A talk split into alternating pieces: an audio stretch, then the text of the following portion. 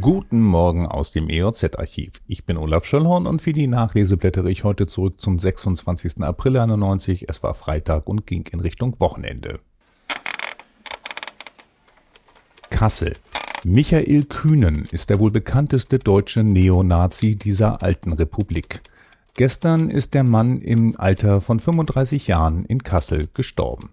Die Ärzte konnten wegen der Schweigepflicht zur Todesursache keine Angaben machen. Aus dem Umfeld des seit Jahren aktiven Nazis wurde aber kolportiert, dass Kühnen an der Immunschwächekrankheit AIDS gestorben sei.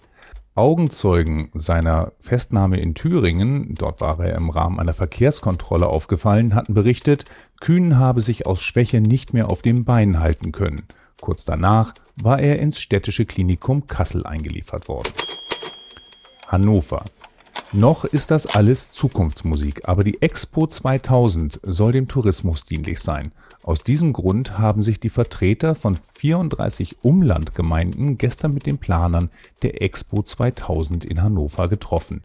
Insgesamt werde die Weltausstellung als Chance betrachtet, die der regionalen Infrastruktur zugute käme. Hotelbauten seien schon geplant, vermisst werde noch ein Verkehrssystem. Kommen wir nach Lüchow-Dannenberg. Gartow. 20.400 Übernachtungen mehr als 1989. Die Fremdenverkehrsvereinigung Höbeck-Elbe zog Bilanz. Die Übernachtungszahlen sind sprunghaft gestiegen. Im Gartower Haus des Gastes wurden während der Jahreshauptversammlung der Vereinigung die Gründe für die Entwicklung analysiert. Das gute Wetter sei ausschlaggebend für das Interesse gewesen, so der Vorsitzende Hans Borchardt. Auch die Präsenz auf mehreren bundesdeutschen Touristikmessen und die Teilnahme am Werbeverbund des Verbandes Lüneburger Heide habe das Interesse der Gäste geweckt, was sich auf die vermehrte Nachfrage von Prospektmaterial niederschlug.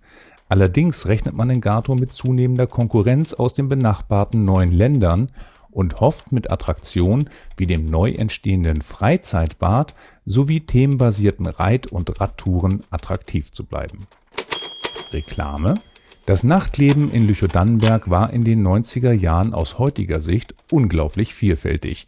Das gilt sowohl für Volksfeste wie das Schützenfest Gorlau und das Burbeerfest in Bösel, die beide an diesem Wochenende stattfinden.